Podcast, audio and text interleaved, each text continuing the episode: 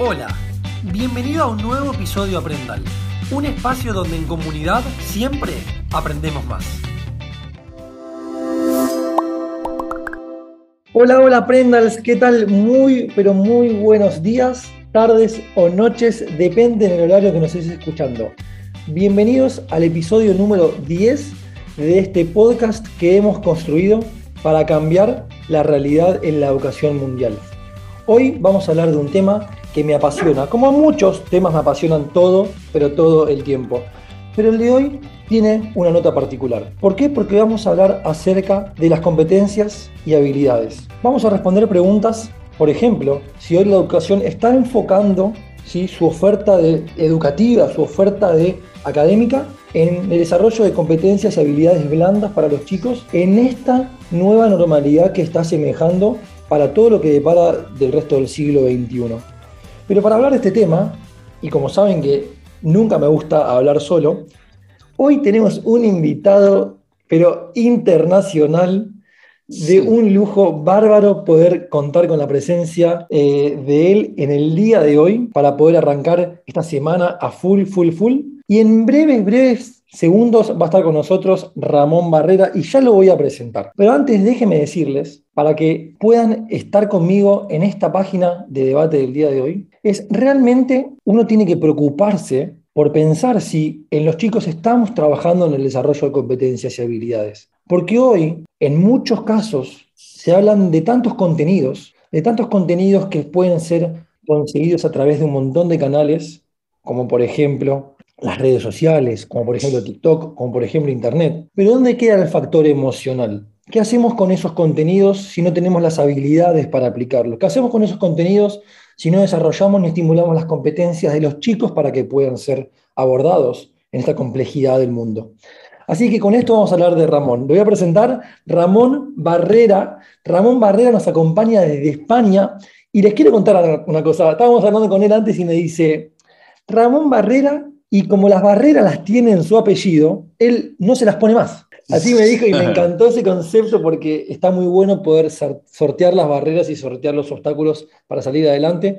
Ramón es formador y conferenciante en áreas vinculadas a competencias, por supuesto en el ámbito educativo y en muchos ámbitos más, y es el creador del término sorprendizaje. Ahora, antes de darle la bienvenida, le voy a contar y le voy a preguntar que nos cuente un poquito para la gente que no sabe qué es el término sorprendizaje, eh, qué es y darle la bienvenida. Ramón, te doy la bienvenida muy, muy, muy buenas. ¿Cómo andas? Hola Joaquín, gracias por invitarme a este, este décimo eh, podcast. Que yo genial, encantado de acompañarte. Y me preguntabas por el sorprendizaje, ¿no? Y esa palabra que me inventé y que luego registré incluso, porque no se sabe, y a mí me, mira, no sé si sabe, eh, porque todo lo que estamos aquí también, Joaquín, conversando, gira sobre un verbo que para mí es trascendental, porque es algo que no dejamos de hacer jamás en la vida, y es aprender. Y no sé, en la cuarta sección del diccionario eh, de la Real Academia Española de la Lengua dice prender, agarrar. Y a mí me encantan los verbos que terminan en prender. Joaquín, el primero, aprender. El segundo, comprender.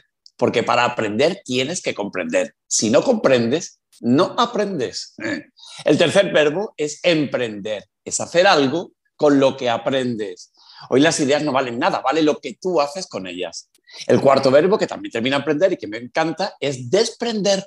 Sí, porque hay veces que también tienes que eliminar cosas, conceptos que ya no sirven, prejuicios, bueno, en fin. Y por último, sorprender. sorprender. Eh, creo que también la educación tiene que ayudar al alumnado a que se sorprenda de lo que es capaz de llegar a hacer y a ser. Y si uno sorprender y aprender, de ahí viene el sorprendizaje. Porque creo que a mí, para que algo me entusiasme hoy, me tiene como que sorprender. Así que no sé si de, dejo claro en qué consiste. No, me encanta, me encanta. Y aparte, yo voy a admitir que cuando te vi en esa conferencia y aprendí ese término de sorprendizaje, me encantó y empecé a introducir con mis alumnos en el aula nuevas formas de poder captar su atención y sorprenderlos. Porque yo creo que hoy falta mucha sorpresa, no solo en el ámbito educativo, ¿no? En muchos ámbitos, pero hoy hablemos del ámbito educativo y hablemos del aula. Yo creo que hoy en las metodologías, en las propuestas que muchos educadores tienen, falta mucho este carácter de sorpresa. A los chicos ya nada les sorprende. Entonces nosotros como educadores tenemos que trabajar en desarrollar esa capacidad de sorprender. Porque, como vos bien sostenés, yo creo que cuando uno sorprende, capta la atención. Al captar la atención, despierta la curiosidad y al despertar la curiosidad permite generar interés. Y este, este interés es el que hoy, este interés es el que vemos que hoy se perdió mucho con la pandemia en el ámbito educativo. Tenemos que recuperar como docentes, como educadores, el interés que tenían los chicos antes por aprender cosas nuevas, por explorar nuevas realidades y por ser curiosos, porque la curiosidad es donde sale la creación, la creación colectiva. Entonces creo que eso es re lindo y es re importante. Y es lo que a mí me dispara escuchar el término sorprendizaje. Así que muchas gracias por haber acuñado ese término. Pues, pues, fíjate, Joaquín, que además, aprovechando que decías eso, a mí hay un mnemotécnico, porque efectivamente hoy es difícil que las cosas nos sorprendan, porque muchas además ya las hemos visto, ¿no? Antes de llegar, antes de un viaje, muchas veces ya lo has visto en internet, antes, bueno, en fin, que una obra, un museo y has visto la obra, en fin, que casi el elemento sorpresa pues es complejo de conseguir, ¿no? Y tú hablabas de la atención y yo me gusta mucho utilizar a nivel educativo un técnico que se usa bastante en temas de marketing y para mí es interesante que es AIDA. No sé si lo conoces. AIDA. Atención, interés, deseo y acción. Y efectivamente, hoy vivimos un estado de emergencia de la atención. Nos cuesta estar atentos. Por eso es tan importante eh, que entendamos que es imprescindible captar la atención, eh, conseguir agarrar al alumnado. ¿no? Y por eso para mí es tan necesario preparar bien el comienzo de la clase, pensar mucho en cómo, eh, mm, cómo capto esa atención. Pero la atención por sí misma no vale nada. O sea, una vez que yo capto la atención, lo siguiente es el interés. Esto, y por eso para mí en una clase yo tengo que terminar la frase, esto es interesante para y, mm, pensar en qué le puede interesar y por qué es interesante de lo que voy a hablar. Y en ese sentido también nos tenemos que acercar a lo que le interesa a los chicos, ¿sabes? Desde el vínculo, ver cuáles son sus inquietudes, sus intereses. Luego está el deseo, porque en realidad eso es lo que hace un maestro, una maestra, estimular el deseo de aprender, que otra persona quiera saber, ese es nuestro trabajo. Y por último, la A de acción, de acción, porque lo importante, como decíamos, es hacer, hacer y probar. Así que bueno, atención, interés, deseo y acción. Me encanta, me encanta, Ramón. Súper, súper bueno y súper claro. Y espero que todos los que nos estén escuchando hoy se estén llevando alguna idea de cómo volver más creativas y más eh, sorprendentes sus clases, ¿no? Esa es la idea de este podcast, que siempre los que nos estén escuchando se lleven ideas para llevarlos al plano de la acción. Bueno, Ramón, metiéndonos en el tema de hoy, más específicamente lo que es todo lo que es la personalización del proceso educativo, me gustaría lanzarte una primera pregunta a la mesa para que empecemos a discutir, es acerca de si vos crees que hoy la oferta educativa a nivel general, ¿sí? no me quiero meter por ahí en cada uno de los países porque son mundos distintos, pero a nivel general, ¿crees si crees que es muy rígida respecto a la flexibilidad que el mundo hoy demanda. ¿Sí? Hoy necesitamos ser flexibles ante los cambios que el mundo tiene. ¿Vos crees que hoy todavía muchos de los países cuentan con regímenes educativos bastante rígidos respecto a esta flexibilidad mundial? Buah, interesantísimo, Joaquín. Em, bueno, efectivamente hoy, y además este año pues lo tenemos todavía más claro, hay que ser muy flexible y adaptarse, ¿no? Tener la capacidad de ser ágiles em, ante los cambios. Mm, los cambios se suceden continuamente y de hecho aprender es cambiar. Tú aprendes porque cambias, porque cambia tu pensamiento y sobre todo porque cambia tu comportamiento. Por eso mm, es importante adaptarse al entorno, al contexto, a las situaciones, a las realidades. ¿no? En ese sentido, bueno, es cierto, a lo mejor la educación, pero también es complejo, ¿eh? porque flexibilizar, ¿qué querría decir? Eh, anular, por ejemplo, las materias, las asignaturas que no fuesen tan estancas bueno, mm, eso también es verdad que es difícil, es difícil de conseguir y muchas veces puede parecer idílico, pero también necesitamos ciertas estructuras, ¿no? Lo que sí que es verdad que hay ciertas metodologías o ciertas estrategias que quizás favorezcan esa agilización ¿no? del proceso de aprender. Por ejemplo, pues trabajar también por proyectos o flexibilizarlo también compartiendo en el aula. Me gusta mucho el aprendizaje cooperativo, incluso también la enseñanza em, mm, conjunta por parte del profesorado, ¿no? Bueno, creo que se pueden hacer cosas, pero es verdad que, como comentabas, este es un tema em, difícil porque a lo mejor también entendemos que flexibilizar es cambiar radicalmente. Y no, para mí flexibilizar es adecuarnos a un contexto que es continuamente cambiante, ¿no? Y en ese sentido, pues claro, cuando hacemos esos cambios hay que arriesgar. y el riesgo eh, muchas veces, y eso digo muchas veces a los alumnos, digo, menos aprobar aprobar, ¿no? Que aquí se habla de aprobar en España, aprobar la calificación, menos aprobar y más aprobar, que es de lo que se trata. Uno aprende porque prueba, ¿no?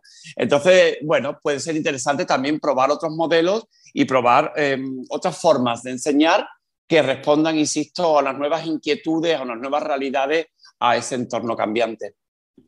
Sin dudas, sin dudas. Hay una, un filósofo griego que se llamaba Heráclito, decía, lo único constante es el cambio.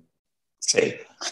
si hay algo que es constante es el cambio y, creo que es muy cierto y, es verdad que la flexibilización no significa a veces transformación, sino significa ir adecuándonos a los cambios las circunstancias que son dinámicas, ¿no? Así que nada. Sí, lo que pasa, Joaquín, lo que pasa es que fíjate, ahora perdona, eh, que hablábamos de los cambios y hablamos de esta flexibilizar y adaptarnos y que todo vaya también evolucionando, ¿no? Y transformando la educación, pero es cierto que, y además esa es una necesidad, ¿no? Y para mí necesitamos adecuarnos a un nuevo mundo, también a unas nuevas realidades, pero también es lícito que haya resistencia ante los cambios, ¿sabes? Porque muchas veces también nos cuesta cambiar por falta de seguridad, de confianza, y nos resistimos, porque nos gusta cambiar, pero no nos gusta ser cambiados, que eso es diferente, ¿no? Y, la, y por otra parte, los cambios también conllevan otras dos palabras que para mí son muy importantes, que son las ilusiones y los miedos. Creo que es eh, fundamental entender que a nivel educativo hay que ilusionar ante esos nuevos retos, ante esos cambios, ¿no? ante esa flexibilización. Hay que ilusionar y, y también servir de inspiración, pero también es cierto que una emoción básica es el miedo. Y el miedo está ahí cuando uno aprende. La primera vez que alguien hace algo, solo lo hace para perder el miedo. La segunda vez que lo realiza, aprende. Y la tercera, disfruta. Por eso a mí a nivel educativo me gusta mucho pensar que prefiero que en los colegios se hagan menos actividades, pero más veces hechas, que se repitan más, porque, insisto, la primera vez solo es para perder el miedo, la segunda vez que alguien hace algo aprende porque empieza a ser consciente y a darse cuenta, y la tercera vez disfruta. Y hasta que no disfrutas, pues es difícil que llegue, ¿no? Así que bueno. Sí, no, no, completamente de acuerdo, completamente de acuerdo y, me gusta esto, que la primera vez es para perder el miedo, la segunda es para aprender y la tercera es para disfrutar. Me encanta, me encanta. Me, la, me, la, voy a llevar para poder seguir compartiéndola con docentes y con los educadores esa, idea. Bueno, Ramón, escúchame, segunda cosa que me encantaría preguntarte. Vos sabés que, por supuesto, no todos los alumnos son iguales, ¿no? A algunos les interesa más el arte, a otros les interesa más las ciencias. Ahora, ¿vos crees que deberíamos estar pensando en cómo estimular esos intereses para poder descubrir fortalezas y hacer más especializado el proceso de enseñanza? ¿O vos crees por ahí que hoy tenemos que seguir con estos modelos en donde todos aprenden todo y la especialización llega recién por ahí en una etapa quizás de educación superior. ¿Qué opinas respecto a esto? ¡Wow! Ah, interesante, Joaquín, qué maravilla. Bueno, yo creo que cada uno es completamente único y eso es maravilloso. Aquí cada alumno tiene distintas motivaciones, expectativas, eh, actitudes, mm, tiene distintas capacidades, sentimientos, intereses, cada uno es diferente, cada uno es especial. Y eso hace también que tengamos que atender a esa diversidad y a esa Mm, individualidad. Para mí, cuando hablábamos también de esta especialización, bueno, yo creo que hay que aprender también cosas genéricas, ¿eh? que para mí es muchas veces eh, los alumnos hoy como que hay cosas como que no me interesa y no todo es útil para allá y no todo te tiene que interesar ahora, ¿sabes? Vivimos en esa época de la inmediatez en que parece que todo lo queremos para algo y para allá. Y muchas cosas, aprender es conectar. Muchas veces las cosas no son para ahora mismo, pero luego las podrás conectar con otras y las podrás aprovechar, ¿sabes? Eh, para que no sea todo también desde esa inmediatez y desde ese ansia, ¿no? Desde la ansiedad. Por eso, mm, bueno, creo que también las cosas genéricas, de hecho, tú hablabas de un filósofo, pero a mí también me gusta mucho otro que se llama Nuccio Ordine y habla de la utilidad de lo inútil. ¿Sabes? Que muchas veces no todo tiene que ser útil para ya. lo inútil también es muy interesante. A lo mejor es inútil ahora y no lo es dentro de unos meses, ¿sabes? Por eso, em, Entiendo que es necesario lo genérico y luego también es verdad que la especialización, lo que pasa es que a lo mejor deberíamos de combinarla de otra manera. quizás no deberíamos no debería ser tan progresiva, sino también ir intercalando cosas para que podamos también ir aprendiendo a elegir, a ver también aquellos intereses y, todo, y sobre todo también porque creo que está relacionado con otra cosa que es importante a mí, para mí a nivel educativo, que es una palabra que me gusta mucho, que es talento. el talento. Eh, yo tengo mi propia teoría, Joaquín, que es mi teoría de las cuatro T's, y es que todos tenemos talentos tremendos. 4T, todos tenemos talentos tremendos. Y, fíjate, ¿eh? la palabra talento en el diccionario pone inteligencia, ya ves que me gusta mucho ir al diccionario, ¿eh? pone para saber lo que pone, y pone inteligencia o aptitud con P para el desempeño de una ocupación. ¡Wow! No me gusta mucho. De hecho, a mí me gusta mucho preguntarle, ¿no? Y también te lo pregunto a ti y a los oyentes, ¿me podrías decir cinco de tus talentos? ¿sabes? Muchas veces cinco solo, ¿eh? no me hacen falta más, cinco. Incluso si le preguntas a la familia que te digan el talento de uno de sus hijos, les va a costar muchas veces decírtelo, ¿sabes? Y yo muchas veces en los coles también le pregunto a los niños, dime, ¿quién tiene talento para vosotros? Y sabes, Joaquín, la mayoría de las veces te contestan, Messi, mira, Ronaldo, Nadal, ¿sabes? Primero, estereotipos muy masculinos, que también esta es una cosa que hay que revisar, y, luego yo le digo a ellos, no, eso no, son, eso no es talento, esos son genios. Por eso para mí el talento es la suma de cuatro partes, lo explico rapidito. Para mí lo primero es arte, arte. Y tú hablabas antes del arte, ¿no? O sea, eh, para mí es em, ser artista en algo, tener eh, facilidad, tener habilidad. Tú me tienes que terminar la frase, yo tengo arte en esto y se demuestra así. Yo, por ejemplo, tengo arte escuchando y se demuestra porque cuando mis amigos tienen un problema vienen a contármelo, tengo arte. Es decir, que haces algo por, mejor que la media, no el mejor, el mejor es genio, ¿vale? Pero mejor que la media, eso es arte. Y necesitamos artistas. A mí me da igual que vayas a trabajar eh, de camarero, de enfermera, de, de médica, lo que quieras, de profesor, pero con arte, con arte. La segunda parte de la fórmula del talento para mí es la capacidad, que es tener esa habilidad en el contexto adecuado y que cuentes con los recursos y con los medios para poder desempeñarlo, ¿sabes? Es como si yo tengo una habilidad impresionante de malabarismo, pero voy a trabajar de maestro. ¿Para qué la quieres? Haces malabares. Bueno, ya sé que hay que hacer muchos malabares, ¿eh? pero no te capacita esa habilidad. Luego la tercera para mí es la actitud. El diccionario dice aptitud con P y para mí es la actitud con C. Actitud con C. Que em, eh, para mí la actitud está relacionada con dos palabras, con la pasión y con la voluntad.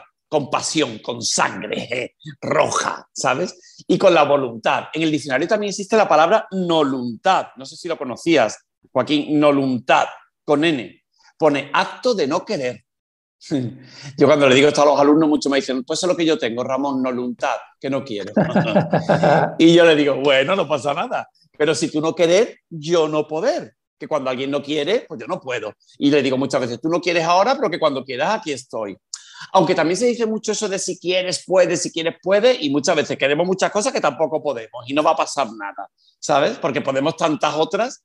Y luego la cuarta parte de la fórmula, he hablado de arte, de capacidad, de actitud, pero el talento no todo depende de mí, también depende del contexto, del entorno en el que me encuentre, de mi casa, de mi círculo, del aula, si en el, agua, en el aula me dejan sacar mi talento, reconocerlo, mostrarlo, eh, favorecerlo, que crezca, pues entonces muchísimo mejor, ¿no te parece? Así que estaría relacionado también con que yo pueda saber hacer las cosas, que es el arte, poder hacerla, que es la capacidad, querer hacerla, que es la actitud, y también es cierto que haría falta la parte del esfuerzo, del deber, que es otro verbo también importante a nivel educativo. Muchas veces para que tú puedas desarrollar un talento te hace falta esfuerzo. Y qué, y qué importante es el contexto. Antes quiero decir una cosa, Ramón. Yo creo que sí, haría una red conceptual de la conexión de las palabras que nos estás regalando, tendría toda una pared de mi casa llena de un árbol conceptual de palabras y Me encantan las palabras, son tan importantes. Claro, claro. Súper importantes. Y también entender su etimología, el origen de la palabra, es, también es súper rico poder entender de dónde viene. me gusta. Y me quedo con el, con el contexto ¿sí? que tenemos que proveer para estimular y desarrollar estas competencias y estas habilidades y este talento. Para hacerte eh, la última pregunta que tengo en el día antes de pasar al cierre. Pues sabes que eh, pensando en un modelo más enfocado en el desarrollo de capacidades y competencias de los alumnos, la figura del educador tal como lo conocemos hoy, no, puede funcionar más. O sea, en nuestra opinión, en mi opinión, no funciona más. Sí, este educador, este docente que entra a, a un aula, se para frente a un pizarrón, de espalda copia unos conceptos, escupe un contenido que él sabe un poco más por los años y por la experiencia. Los chicos lo copian en su cuaderno, se presentan a dar un examen, lo aprueban y se van. Ese educador en este modelo no funciona más. Entonces, ¿qué tres cosas hoy el educador debería cambiar para convertirse en este guía, en este estimulador de talentos y no en un maestro de algo en particular? ¿Qué, qué sugerirías que tiene que cambiar esa persona? Wow, ah, qué de cosas, qué bueno, aquí. Bueno, primero mm, me gusta también, porque muchas veces parece que tenemos que elegir entre una cosa y otra, entre un modelo y otro, y yo no soy muy partidario de mm, tampoco de estigmatizar lo que se hace hasta ahora, porque hay cosas también interesantísimas. Y cuando hablamos de competencias, para mí están, mm, eh, necesita también contenido, ¿eh? necesita eh, conocimiento, que muchas veces que parece que queremos favorecer el desarrollo de las competencias en aras o en contra del contenido y del conocimiento. Para mí no, tienen que estar unidas y de hecho el aprendizaje está relacionado con esos contenidos, con el desarrollo de habilidades y con también esas actitudes de las que hablábamos antes.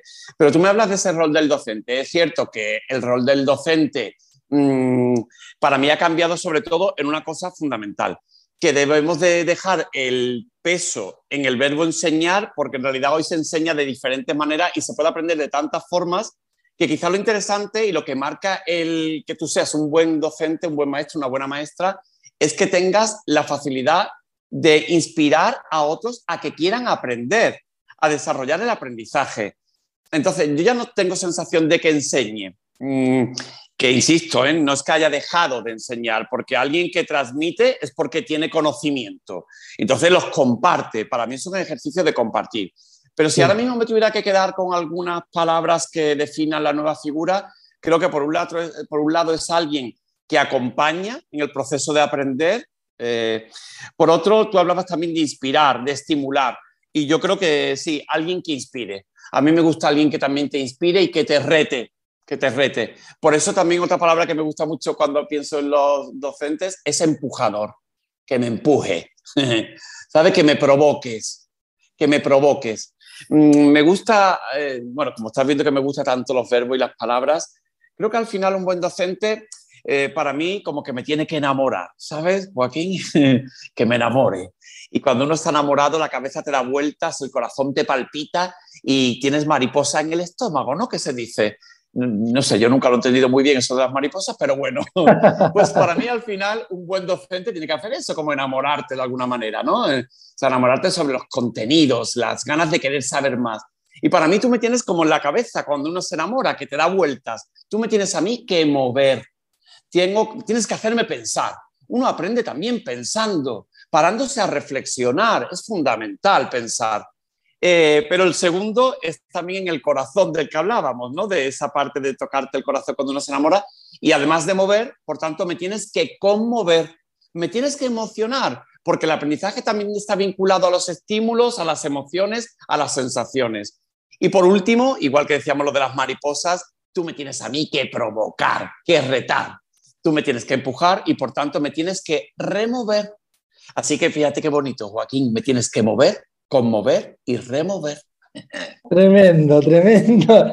Qué maravilla. Y, le, aclaramos a todos que no son juegos de palabras, todo tiene sentido y las conexiones están perfectamente relacionadas. No, tremendo, esto es mío, maravilloso. Es verdad que hay gente que sabe mover, pero no conmueve. O sea, incluso maestro sabe que, que se nota que sabe, pero no te llega.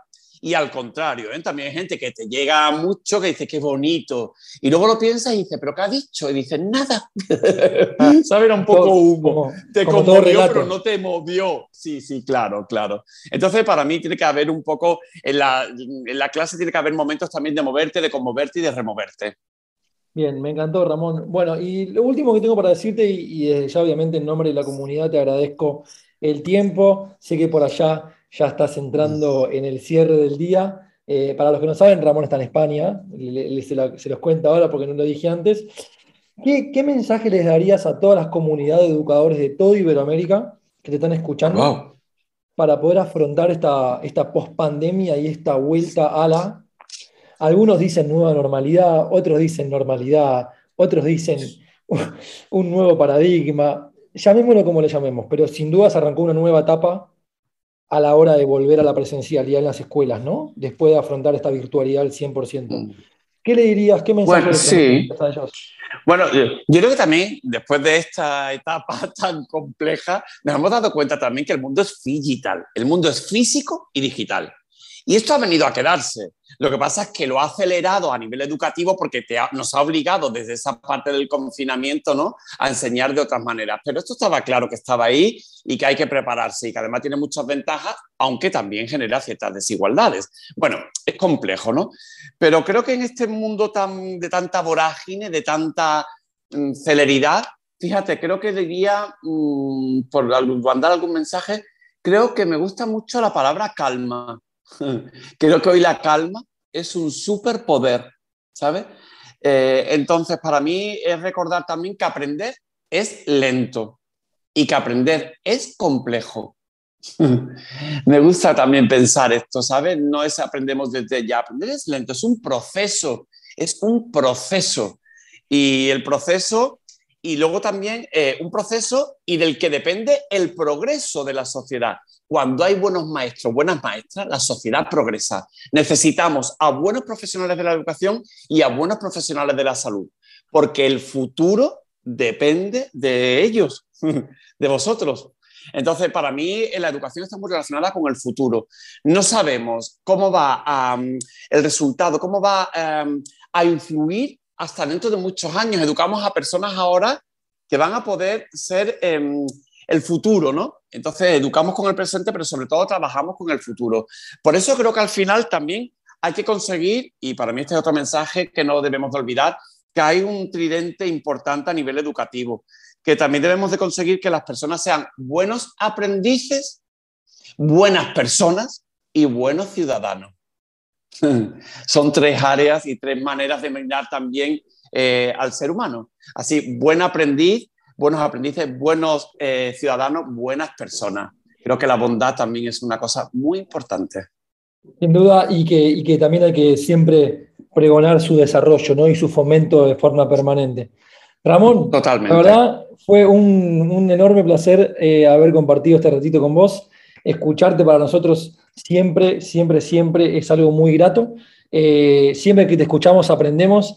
Esas combinaciones tan maravillosas que haces de palabras nos permiten aprender mucho y espero que aquellas personas, aquellos educadores de todo el mundo que nos estén escuchando en este momento, se puedan llevar todas estas ideas y todos estos conceptos que vos nos trajiste para poder llevarlo al plano de la acción y hacer con sus alumnos cada día un ámbito de más sorpresa, más aprendizaje, más deseo, más emprendimiento y más todo lo positivo que sea para poder construir un mejor futuro.